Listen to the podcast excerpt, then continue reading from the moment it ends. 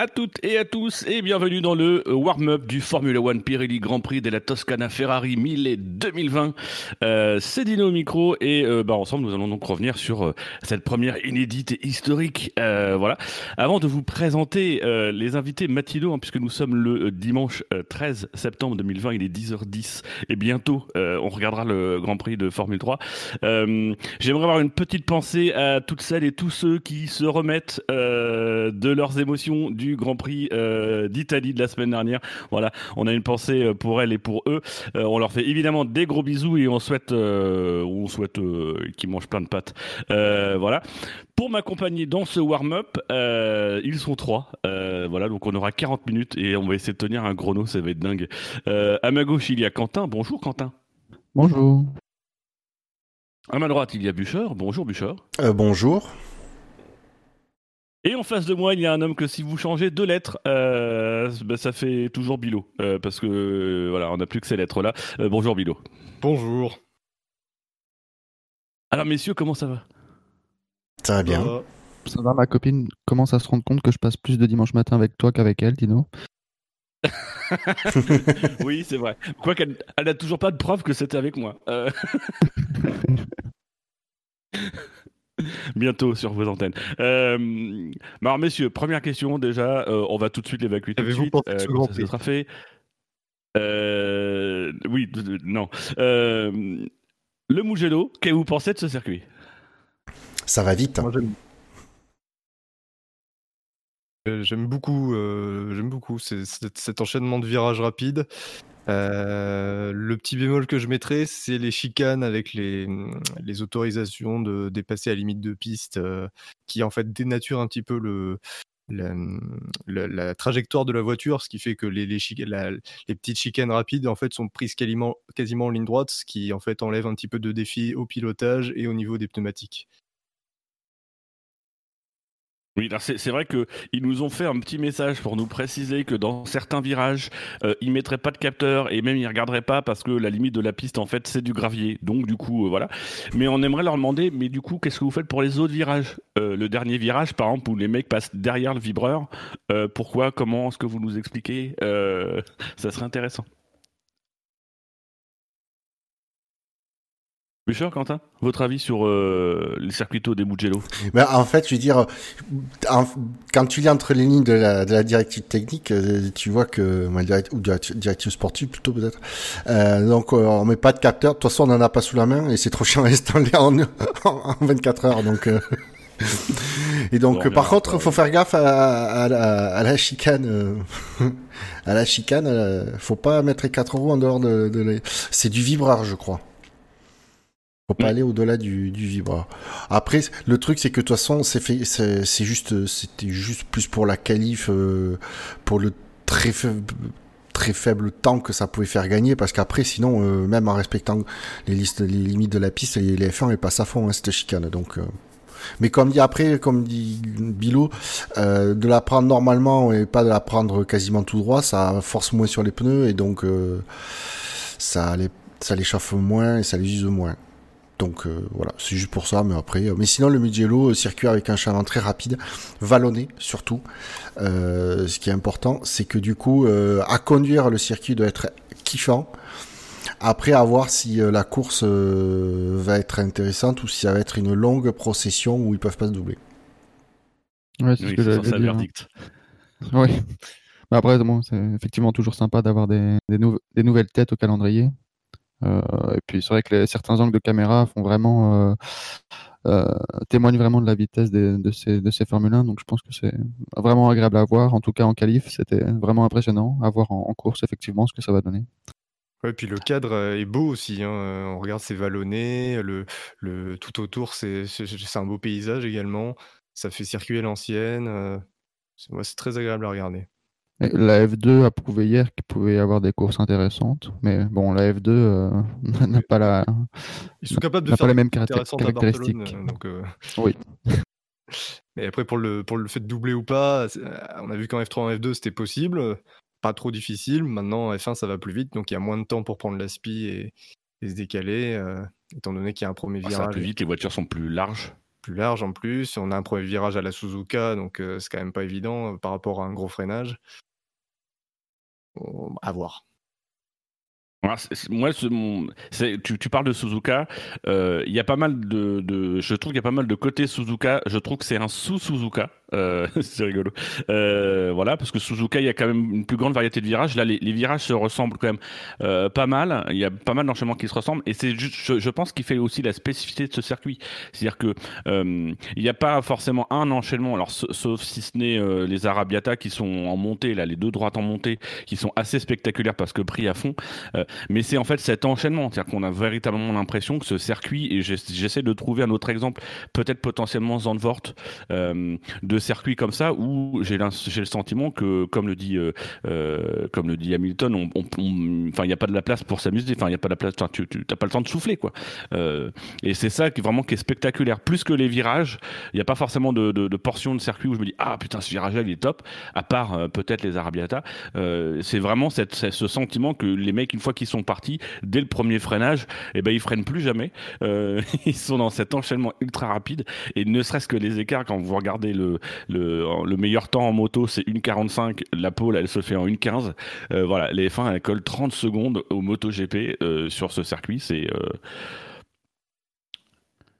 d'autant que c'est un circuit long, hein, quand on regarde ne serait-ce que la durée, hein. c'est un circuit de plus de 5 km. Les circuits de plus de 5 km en 1,15, faut, faut les tartiner. quoi. Bah, Melbourne fait à peu près la même distance que, que le Mugello et on tourne en 1,23. Ouais. Alors messieurs, avant de passer euh, à ce week-end, on a évacué la question du circuit du Mugello. Est-ce que vous souhaitez le revoir potentiellement euh, dans les années à venir? Ben, Ça dépend de, la course tout à l'heure.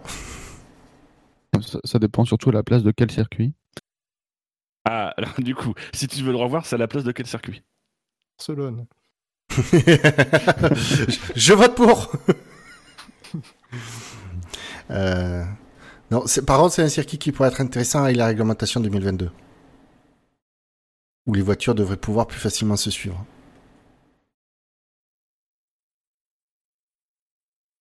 On vivement 2022 alors. et le calendrier 2022. Euh, et le Covid 2021 du coup. Euh, peut-être pas. Je en 2021, il y aura euh, déjà beaucoup moins d'appui. Lol. Oui, c'est vrai. On y croit tous.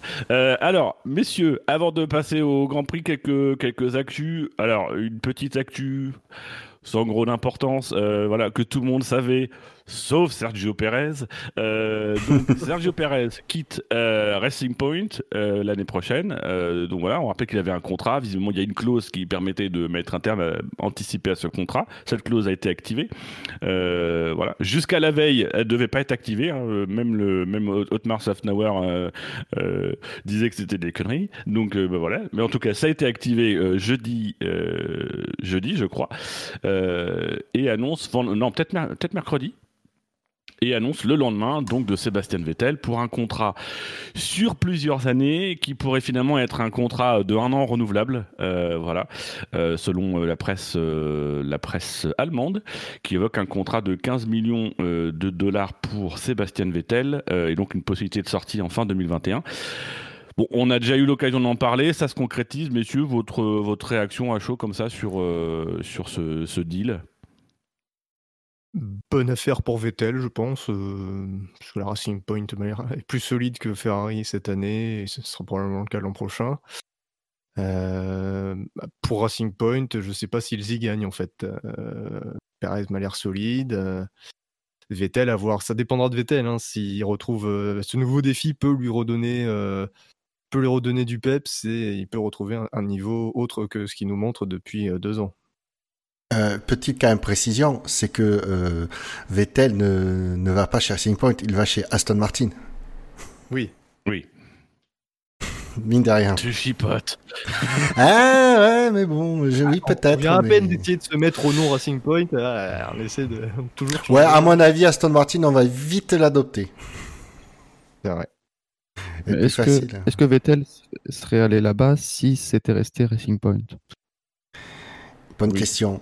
Je pense que le fait que, moi, je pense que le fait que ça devienne Racing Point, qui est, euh, bon, déjà, il y a eu leur rachat, de, de Force India qui est devenu Racing Point par Lawrence Stroll parce que mine de rien ce que j'ai appris c'est qu'on dit qu'il est à la tête d'un groupe d'actionnaires mais apparemment Lawrence Stroll détient 60 lui détient 70% je crois des, des parts de l'écurie. Donc s'il y a des actionnaires à, côté, c'est vraiment quand même lui qui détient la majorité. Ce qui peut expliquer aussi le choix du pilote qui qui s'est fait foutre dehors. Euh, c'est il y a une vraie ouais non mais c'est que le projet le projet Aston Martin de fait que ça devienne Aston Martin c'est dans le dans, c'est une brique dans un projet global. Et je pense que Mercedes, euh, Vettel serait pas allé, euh, aurait pas signé si s'il n'y avait pas une vraie ambition euh, derrière. Honnêtement, je pense que Vettel n'était pas ça. Là, je pense qu'il y a un, un, projet dans lequel il se voit apporter quelque chose et qui peut être prometteur. Donc, ouais, pour moi, c'est bon signe pour Secure en tout cas. Effectivement, il y a ce projet-là, mais euh, faut pas oublier aussi dans le contexte, euh, Vettel, il est, il est poussé par la vers la sortie chez, chez Ferrari, donc même, si c'était resté Racing Point, bah, c'était sa, sa, seule euh, porte, euh, enfin sa seule, possibilité de rester en F1, je pense, l'année prochaine. Et, plus loin. Une écurie intéressante. Oui, et qui le deviendra peut-être plus, comme disait Bouchard, parce qu'il il y a ce changement de nom, ce rachat, et donc qui offre peut-être des, ambitions autres que si c'était resté sous, la même, sous le même nom. Et une écurie intéressante aussi bien à court terme, puisqu'effectivement, on sait que la voiture, quand même, malgré tout, a du potentiel, qui, qui doit être, je pense, euh, aujourd'hui, et c'est peut-être ça aussi le, le, bon, le bon coup de Racing Point, c'est d'avoir un pilote, malgré tout, euh, qui euh, a travaillé sur des constructions ou des reconstructions, en tout cas qui les a accompagnés, à la fois chez Red Bull, mais aussi chez Ferrari, qui va peut-être aussi à, pouvoir apporter ça en, interne. C'est peut-être qu'en termes de performance, il y y a match avec Perez je pense quand même malgré tout qu'en termes d'expérience, en termes de, puis c'est un champion du monde qui débarque donc quand il va demander des choses, euh, c'est dans l'opération aussi il y a ça. Hein, N'oublions pas que euh, Racing Point, en tout cas, euh, oui oui Racing Point, j'allais dire Stroll, mais, Racing Point laisse partir visiblement avec un chèque à la clé Perez pour prendre un pilote qui va leur coûter 15 millions. donc mine de rien, c'est un vrai investissement qui est fait et c'est aussi ça qui est cherché. Peut-être aussi pour aller recruter les ingénieurs. Il y a déjà des petites rumeurs. Alors c'est pour peut-être plus de l'ordre du fantasme, mais qui, qui évoque le nom de, de, Adrian Newey, par exemple, parce qu'effectivement, Adrian Newey, il y a eu des liens avec Aston Martin à un moment donné. Il pourrait peut-être être intéressé techniquement de, de peut-être amener son expertise dans une autre équipe, euh, voilà, ou de retravailler avec Vettel. Donc voilà, mine de rien, il y, a, ça aussi peut-être qui est travaillé par ce biais-là, c'est d'essayer de, de, faire monter de catégorie aujourd'hui le projet de Racing Point qui plafonne un petit peu, euh, mais c'est normal. quoi. Putain, s'ils arrivent à débaucher Newey, euh, c'est le cas du siècle, hein, de la part de, Stroll. Ah bah. Quand on sait le nombre d'écuries qui ont essayé de le débaucher euh, de chez Red Bull. Euh... Enfin, Newey, euh, c'est plus trop. voilà, attention, hein, Newey, c'est pas encore démarqué hein, depuis, quelques, depuis pas mal d'années. C'est pas, c'est plus la référence, hein, j'ai l'impression. Oui, bah, pas forcément. Je pense que si aujourd'hui il devait aller chercher quelqu'un comme New West, ça serait plus, encore une fois, pour, euh, je pense, poser des bases euh, techniques et structurer les bases techniques de l'équipe. Euh, mais aussi, bah, ce serait de la com. Hein, euh, voilà, quand mine de rien, quand t'as New Way. Mais c'est, c'est, je pense aussi ce que ce que reconnaît Vettel et ce qui peut lui faire confiance dans, dans un projet comme ça, c'est que mine de rien, ça évoque quand même un petit peu le parcours de Red Bull, c'est-à-dire, bah voilà, c'est un projet d'un milliardaire investi qui va mettre des moyens, qui va sans doute s'entourer de l'expertise, ce qu'a fait Matéchi de Savant. Donc euh, il y a sans doute ça aussi qui l'intéresse. Je pense qu'il serait, il est plus facilement intéressé par ça qu'il aurait pu être intéressé par As ou par euh, par Sauber, au-delà même des résultats et du moteur Ferrari. Donc là, il y avait un argument qui était avancé par Vettel qui était assez intéressant, c'était le, le fait euh, le fait du budget euh, du budget capé.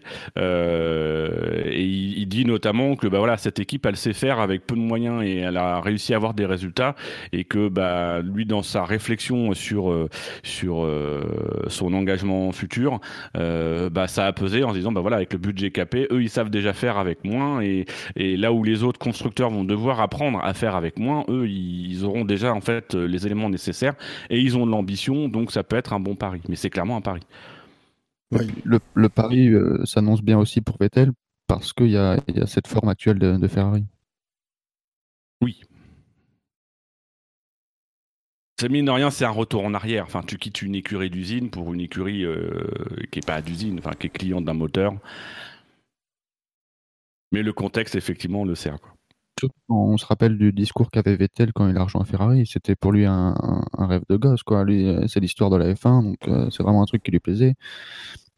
Donc effectivement, c'est un, pas en, pas en arrière euh, tant sur la, structure qu'il va rejoindre que sur, sur son objectif en Formule 1. Je pense que ce sera sa grande déception euh, de la carrière euh, de ne pas avoir gagné de titre avec euh, Ferrari.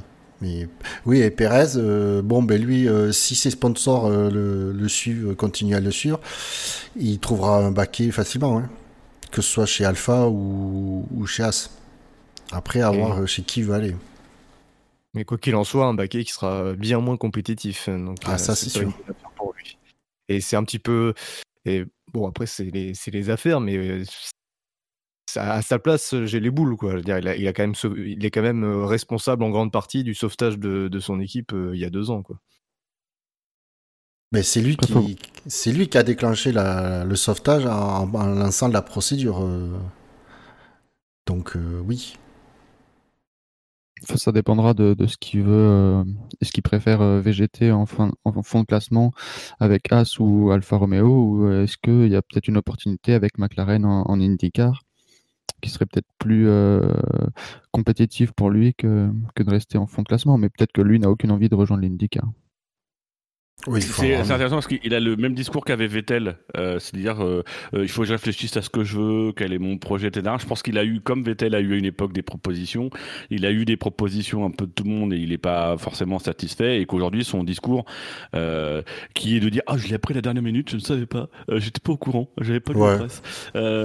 mais aujourd'hui son discours c'est aussi parce que dans les faits il a quand même annoncé qu'il ne roulerait pas en fait l'année prochaine, donc c'est quasiment une, une retraite ou une année sabbatique qu'il annonce, mais sans l'annoncer euh, vraiment ouvertement. Donc voilà, je pense qu'il reste ouvert aux propositions, mais qu'aujourd'hui, euh, euh, il veut voir exactement quel est le projet parce qu'il a bien conscience qu'aujourd'hui, bah, les places disponibles, elles sont inférieures à ce qu'il avait cette année. Après, il a tout intérêt à trouver, à pouvoir, s'il peut rester en Formule 1 l'année prochaine, à, y rester parce que ça laisse toujours de la place pour la visibilité. Sachant, surtout qu'on sait qu'il y a quelques contrats qui vont arriver à échéance fin 2021 de pilote, donc euh, on ne sait jamais. Oui, puis avec l'argent qu'il apporte, euh, ça peut aider une écurie comme Alfa Romeo par exemple. Ou As. Ou As. Mais As, même avec beaucoup d'argent, j'ai pas l'impression qu'ils vont faire grand chose. Ouais, non, mais je veux dire, As, euh, il, s'il y a Perez qui te frappe à la porte, je suis garanti que Magnussen et à mon avis plus probablement Grosjean, il dégage vite fait. Hein. Oui, mais est-ce que c'est eux le problème? Ce que je veux dire, c'est que As, on a l'impression ils sont un peu. Euh, ah bah après oui. après, c'est pas le manque d'argent forcément qui font, euh, qui sont là actuellement, tu vois. Ouais, mais je pense que tu demandes à Perez, il préférera aller chez As que de pas être en Formule 1 du tout. Oui, non, mais entre As et Alfa Romeo, je pense que c'est plus intéressant d'aller chez Alfa Romeo. Ouais, c'est sûr. Mais les fondations et l'historique est, là, quoi. L'équipe est là en tout cas. Peut-être qu'on devra à Perez de enfin pousser Kimi à la retraite. Hein. Parce que pareil. Qui, euh, visiblement est le choix numéro un d'Alfa Romeo pour le moment. Il faut dire qu'il fait des bons résultats ces dernières courses. Ah oui, j'ai eu l'occasion de le dire l'autre fois, c'est le, meilleur des, le meilleur des derniers hein, entre Williams et Alfa Romeo. Donc euh, cette année, le viré Raikkonen ne justifie pas. Ben, le virer, non, c'est surtout que son contrat arrive à échéance à la fin de l'année. Euh, ben, je suis Alpha, je me pose la question, est-ce que Kimi est vraiment meilleur qu'un Perez euh, qui Perez en, plus lui euh, apporte euh, des sous? Je je sais pas hein, si je garde Kimi. Faut, faut remplacer Giovinazzi par Perez. Oui, non, parce que Giovinazzi il occupe le baquet Ferrari. Ah mais Perez il était en ancien Ferrari. Oui, mais il est plus. Sachant qu'il y a un certain euh, Mick M, Mick S. non, mais surtout qu'il y a un Mick S qui, qui commence, euh, qu'on prédit depuis longtemps pour arriver en F1 euh, et qui pousse fort. Donc, ce serait moi, je serais pas surpris que Giovinazzi dégage, que Mick vienne arrive en F1 et, et derrière à côté, ben il n'y a plus qu'un baquet que, sur lequel Sauber a le à la, le mot final. Ben Honnêtement, hein, je dis pas que Kimi effectivement a fait de bons résultats, il n'y a pas de raison de le sortir, mais à côté d'un Perez qui en plus apporte du budget, je me pose la question d'accord avec toi. Je pense que Perez, au niveau rapport qualité, fric, c'est plus intéressant qu'Arakonen, parce que Perez reste très bon malgré tout. Et effectivement, il y a le, surplus, enfin le, le petit plus financier. Alors messieurs, on a fait le tour de cette actu. Euh, une petite actu qui est sortie cette semaine, c'est euh, McLaren qui euh, visiblement souhaite vendre son McLaren Technology Center pour la coquette somme de 250 millions d'euros. bon, je pense qu'il n'y aura pas forcément débat dessus, c'est plus savoir vos réactions. L'objectif de l'opération, c'est donc McLaren va vendre mais souhaite rester locataire, mais c'est de faire rentrer du cash dans la trésorerie. voilà, vos, vos remarques, ça vous inquiète, ça vous inquiète pas ça bah, c'est des mouvements financiers pour euh, se, euh, comment dire euh, renforcer leurs finances parce que c'était très compliqué avec le Covid. parce qu'il ne faut pas oublier que McLaren ce n'est pas qu'une écurie mais c'est aussi un constructeur automobile. et là c'est le groupe. c'est sûr que le McLaren Technology Center c'est le joyau du groupe qui est connu que tout le monde connaît euh, dans la F1. Après, la question, j'ai regardé, j'ai pas trouvé à qui le vendait. Je pense que de toute façon, ils le vendent pour de, derrière être locataire, hein, donc euh, ils déménagent pas. Hein. Et donc voilà, je pense que c'est juste un truc. Si derrière, c'est peut-être histoire de, solidifier, s'ils arrivent à, à, renforcer leurs finances d'ici quelques années, peut-être qu'ils le rachèteront. C'est à mon avis, c'est voilà, c'est juste début du, du mouvement d'argent. Moi, je réfléchissais s'il y avait pas un lien avec les, les budgets euh, capés, mais je vois pas l'intérêt de le, faire. Parce que de toute façon, les dépenses là-dedans ne font pas partie uniquement de, de l'entité Formule 1, donc je pense pas que ça rentre dedans.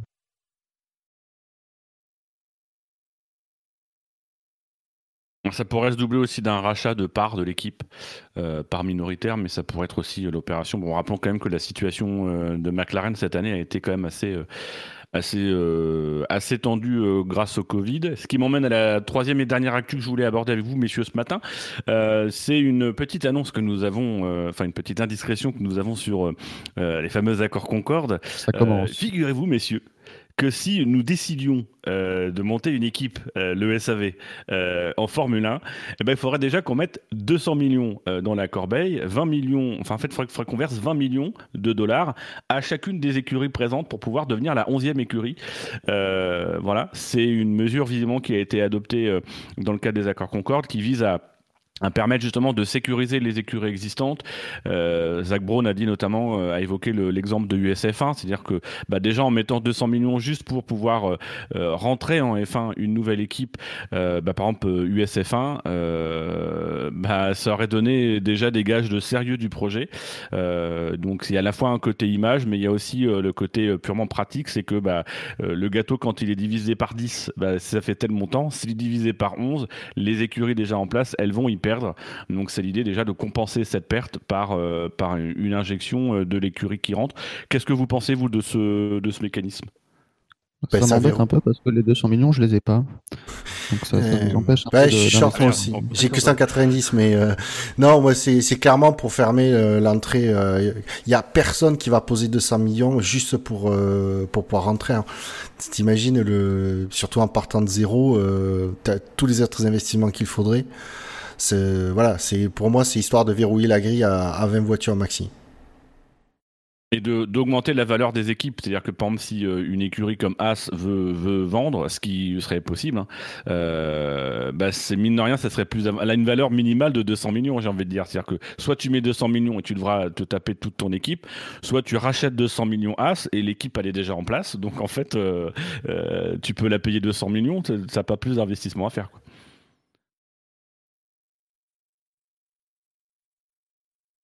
Bilou?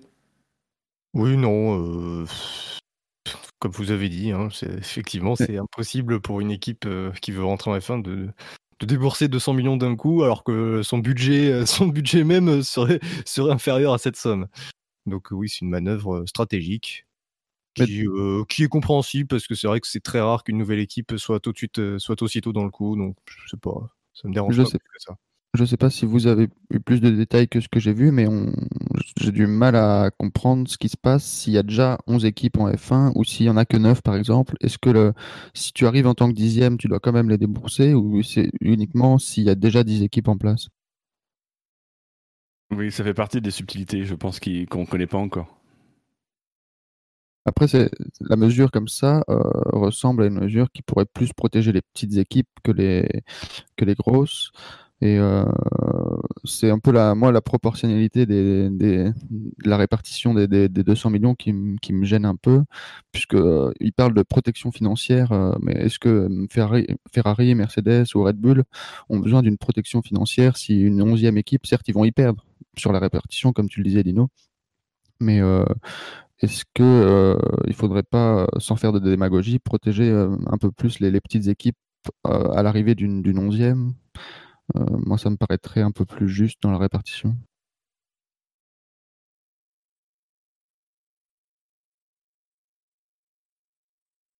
Bon, messieurs, on a fait le tour de l'actu. Je vous propose de passer euh, au week-end, euh, aux essais libres archi dominé euh, par Valtteri Bottas. On sait ce que ça implique derrière en qualification. Euh, donc Valtteri Bottas qui fait le meilleur temps de toutes les séances. Euh, voilà, malgré tout, c'était quand même assez serré, notamment dans le trio tête, hein, Bottas, Hamilton et Verstappen qui avaient l'air en, assez grande forme. Qu'est-ce que vous retenez, vous, des essais libres 1, 2 et 3, messieurs? Pas grand chose, bah, il s'est pas passé grand chose à part Norris qui s'est fait peur. Euh, Ferrari qui a, qui a, qui a craqué, cramé un moteur. Mais sinon. Euh, Les pilotes. Alors Norris effectivement qui s'est fait peur, mais qui euh, qui avait un verdict qui était bon bah voilà j'ai fait une erreur. bon je suis pas content parce qu'il y avait un bac à gravier. D'habitude je m'en serais sorti, mais en fait c'est très bien parce que du coup on n'a pas le droit à l'erreur et donc il était très positif en fait sur l'existence des bacs à gravier. Notez que les pneus avaient l'air de mieux tenir que ce à quoi ils s'attendaient. Oui. Mais apparemment, ce serait quand même parti pour deux arrêts. Bon, après, c'est ce qu'ils disent, donc euh, à mon avis, il faut plus tabler sur un arrêt, mais. Moi, pour quelques quand j'ai vu les premières images euh, des F1 sur le circuit, c'est la première réflexion. Je me suis dit, euh, comment des pneus euh, vont pouvoir résister 300 km avec ces, forces G-là dans chaque virage? Rappelons que chez Ferrari, ils font un tour rapide et 19 tours pour refroidir les pneus. je corrige. Rappelons que Ferrari fait un tour et puis 19 tours pour refroidir les pneus. Oui, tu peux appeler ça un tour chrono, ça n'a aucune notion de vitesse. Oui. De pace, comme dirait euh, Ben Lop. Bah, sinon, sur les essais libres, on a vu euh, vendredi une belle mise en route de, Ferrari, justement, mais euh, qui apparemment, Leclerc a dit que ça, leur, leur journée de, filmage avait, avait bien aidé. et finalement, ils sont rentrés dans le rang assez vite. Et, et, pareil, Hamilton qui a mis un peu plus de temps que Bottas, je pense, à s'acclimater au circuit. Après, bon, rien de spécial. Hein. Je sais pas si vous avez vu quand euh, Vettel s'est arrêté en piste. Euh, il a ouvert son casque et on voit en dessous de sa visière un, truc euh, www.pointracing.com. Oui. oui. ça, j'ai vu passer sur les réseaux sociaux. Est-ce que ça date de ce week-end? Euh, J'ai quand même été voir. Hein. c'est un sponsor en Allemagne. Est-ce que c'est un sponsor traditionnel de Vettel ou c'est juste un sponsor?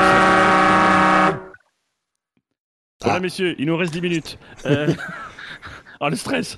Euh, bon, les essais libres. Est-ce qu'il y a autre chose qui vous a marqué pendant ces essais libres? Non, non. On passe à la suite. Euh, donc du coup, la qualification, euh, qualification qui s'est déroulée sur le sec. Le mec il fait tout pour ralentir. Alors non quand même un point, un, fait marquant dans les essais libres, ça a été un petit incident qu'il y a eu en essais libres 2 je crois euh, entre Sergio Perez et Kimi Raikkonen. Un incident qui les a amenés à être confrontés au, au, steward, voilà, avec une place de pénalité pour Sergio Perez qui donc en sortant des stands a accroché ce pauvre Kimi Raikkonen, voilà, ruinant la séance de Kimi Raikkonen. Je ne sais même pas ce qu'il a fait, Kimi Raikkonen. Euh, euh, voilà, alors ce qui est très étonnant, parce que j'ai été voir la décision des commissaires, c'est qu'ils expliquent euh, pourquoi ils ont mis une place au lieu de trois. Ils expliquent qu'ils se sont appuyés sur les précédents, notamment un précédent qui avait impliqué Bottas à Abu Dhabi 2019 avec une réprimande et euh, Vettel à Bahreïn en 2015, no further action. Euh, voilà, donc du coup, il leur semblait adapté de mettre euh, sur cet incident, de, donner une place de pénalité au lieu de trois, ce qu'on voit généralement. voilà, est-ce que vous, ça vous semble logique bah, Je trouvais qu'ils ont marqué le coup sans trop enfoncer le clou, ça, moi ça me va. Oui, ils ont bien justifié, je trouve. Pareil, je pense que c'est bien de, pouvoir qu'il peut y avoir, plutôt qu'une application bête et méchante de, des trois places, un peu de, de, réflexion et de pouvoir euh, abaisser cette, euh, cette pénalité. Alors, ont été éliminés en Q1. Euh, en Q1, et eh ben. Tiens, c'est bizarre ça. pourquoi il est là? C'est quoi cette grille de la On est d'accord que Sébastien Vettel a été éliminé en Q1 Non, c'est la grille inversée, il a fait la pole. Non, Sébastien Vettel est passé en Q2. Il est passé en Q2 oui, oui, je sais que ça te surprend, euh, mais. Mais je ne sais plus. Bon, en tout cas, euh, partirons euh, respectivement de la 15e, euh, de la 16e à la 20e place. Pierre Gasly. Accélère, accélère Antonio, Giovinazzi, Georges Russell avec une belle cabriole, Nicolas Latifi et Kevin Magnussen.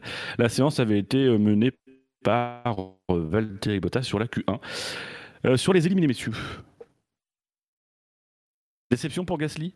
Oui, oui, surtout que le mec fait des essais libres euh, superbes, quoi. Le mec est toujours dans le top 8.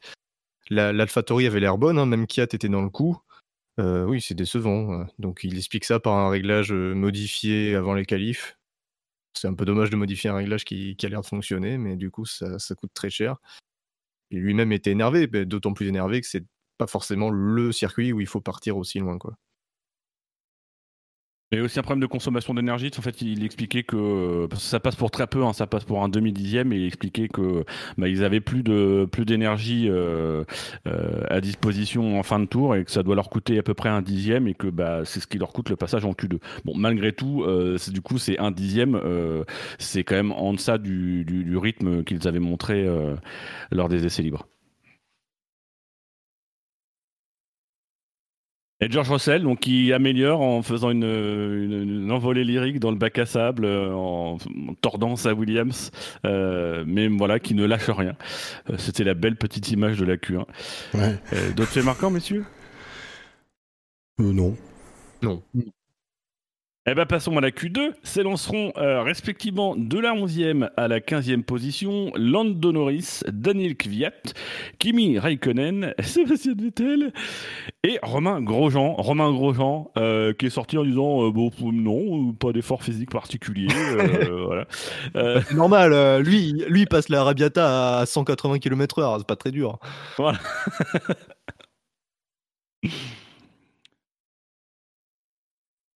Les McLaren un peu décevantes, globalement sur ce week-end. Ouais. Un peu en deçà euh, de ce qu'on pouvait attendre. Elles sont pas à l'aise sur ce circuit. Hein. Ouais, euh, comment, à quoi on pourrait rapprocher ça? Parce que Budapest aussi, elles étaient pas terribles. Mais après, il n'y a pas de similitude forcément entre Budapest et, Mugello. Donc, euh. Moins à l'aise, mais leur chance, c'est que les Renault sont quand même pas loin, voire accessibles en course. J'ai pas vu les rythmes de course, je dois avouer.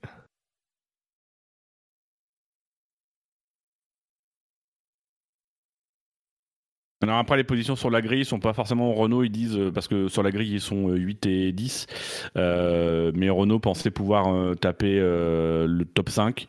c'est vrai que les Renault avaient l'air quand même assez, mine rien, assez à l'aise. C'est-à-dire que je pense en comparaison où elles étaient, on les sentait à l'aise sur les deux précédentes courses, en tout cas potentiellement, notamment à Spa, on, on, pensait pas forcément que le Mugello serait un point fort. On s'attardait plus sur le Monza. Alors finalement, c'est peut-être le Mugello qui ressemble le euh, le plus à Spa.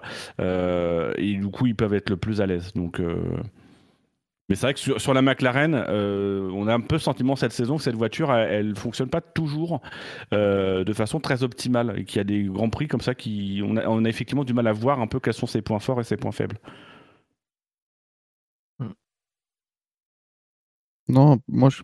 déception sur Vettel, euh, même si c'est habituel de le voir euh, bloqué en Q2, c'est pas habituel quand même de le voir euh, derrière les alphas. Autant je comprends qu'ils arrivent. Je suis content d'y être déjà. Oui.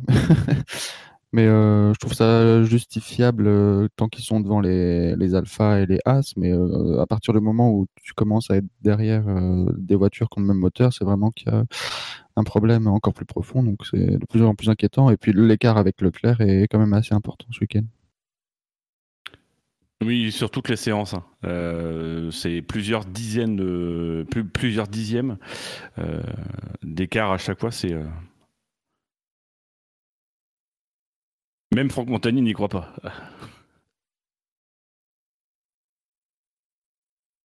Bon, bah on a fait le tour, je pense, de la Q2. Passons à la Q3. Euh, la Q3, euh, dans l'ordre inverse de la grille. Euh, nous aurons donc Esteban Ocon qui partira dixième, qui n'a pas signé de temps, on y reviendra. Carlos Sainz sera neuvième, Daniel Ricciardo sera huitième. Sergio Perez s'est qualifié sixième, mais avec sa place de pénalité partira septième. Lance Stroll est sixième, Charles Leclerc est un surprenant cinquième. Alexander Albon est un surprenant quatrième. Max Verstappen est un traditionnel troisième. Valtteri Bottas bah, est la deuxième place. Et Lewis Hamilton a signé la pole en 1.15 140 44. Euh, voilà, on a failli taper la barre des 1,15. Messieurs, lâchez-vous. ben, Ocon, Ocon, qui fait une, qui fait une, faute euh, au moment où il ne fallait pas. Ça, ça lui coûte cher et ça coûte cher à d'autres, notamment à ce pauvre Valtteri. D'autant plus qu'il essayait de se qualifier sur un seul tour, il me semble, non? Oui, il n'était pas dans les meilleures conditions. ils n'avaient pas suffisamment de pneus, donc euh, il, a, il a tenté sur un tour. Et là, pour le coup, en fait, t'assures même pas quoi. Enfin, je, je, sais pas. Il a trop attaqué ou je sais pas, mais. il peut pas. Euh, mais c'est bizarre qu'il l'ait pas quand même laissé faire un tour avec des pneus euh, tendres usés pour se, voilà, pour se, pour se mettre dans le rythme quoi. Il aurait fait un tour. Parce qu'en plus Leclerc par exemple. Bah ouais, et puis en plus quand tu vois le temps de Sens, tu dis il aurait été au moins 9 quoi, parce que Sens fait un temps vraiment naze, donc il y avait moyen.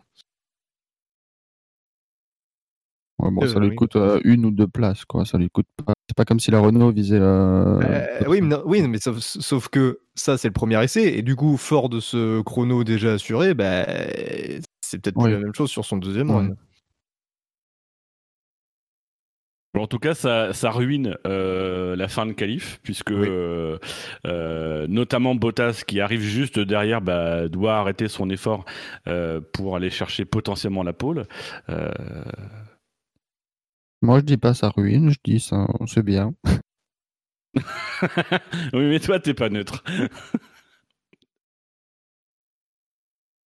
Ouais, bah, de, une petite déception pour Bottas qui avait dominé Hamilton lors de toutes les séances d'essai libre. Après, il, a le mérite de, de, ralentir quand il voit un drapeau jaune. Oui, c'est pas le cas de tout le monde. Oui. Non, par contre, il y a, vraiment un intrus dans cette Q3. Oula. Qu'est-ce qu'il fout là, le monégasque? Avec sa trapanelle. Il est à sa place. non, je, pense que. Moi, ils ont des nouvelles couleurs, donc je pense que c'est pas vraiment une Ferrari. Euh, c'est une Ferrari pleurs. On n'a pas parlé du, Bordeaux, mais. Euh, non. Non, non, mais très étonnante performance de, de Leclerc, quoi. C'est. À se demander si elle est légale cette voiture. C'est pas légal euh, de celle de Vettel, visiblement. non. Ou alors c'est que le Vettel, il en a vraiment plus rien à foutre. Ah bah il le dit lui-même. hein. Du coup, pour la course, euh, alors euh, on, a, on a dit hein, que c'était pas facile de dépasser. Euh, Les pneus à voir, parce qu'on pour, on pourrait se diriger vers une stratégie similaire à Barcelone où euh, ça roule lentement pour préserver les pneus. Parce que les 10 premiers, ils partent en pneus tendres, donc euh, il va falloir qu'ils les économisent. Mais voilà, étant donné qu'on qu'on a des difficultés à dépasser, ça peut être une stratégie et du coup, on peut avoir une course à un arrêt tranquillement. Euh, L'espoir que j'ai d'avoir une course sympa, c'est s'il y a safety car, parce que on est dans une configuration de restart de safety car euh, plutôt similaire à Bakou euh, avant 2018, c'est-à-dire une gros, une bien longue pleine charge pour relancer les voitures. Ça peut créer un petit bazar euh, sympa. Mais il faut qu'il y ait une safety car. Après, il y, a y y quand même l'aspect physique aussi qui peut jouer. À à la fois l'aspect physique, euh, il nous reste plus longtemps. Non, là, c'est 5 secondes. Oui. Ah bah alors, euh, bah, bah, bah, Bonne pis. course. Euh, Salut.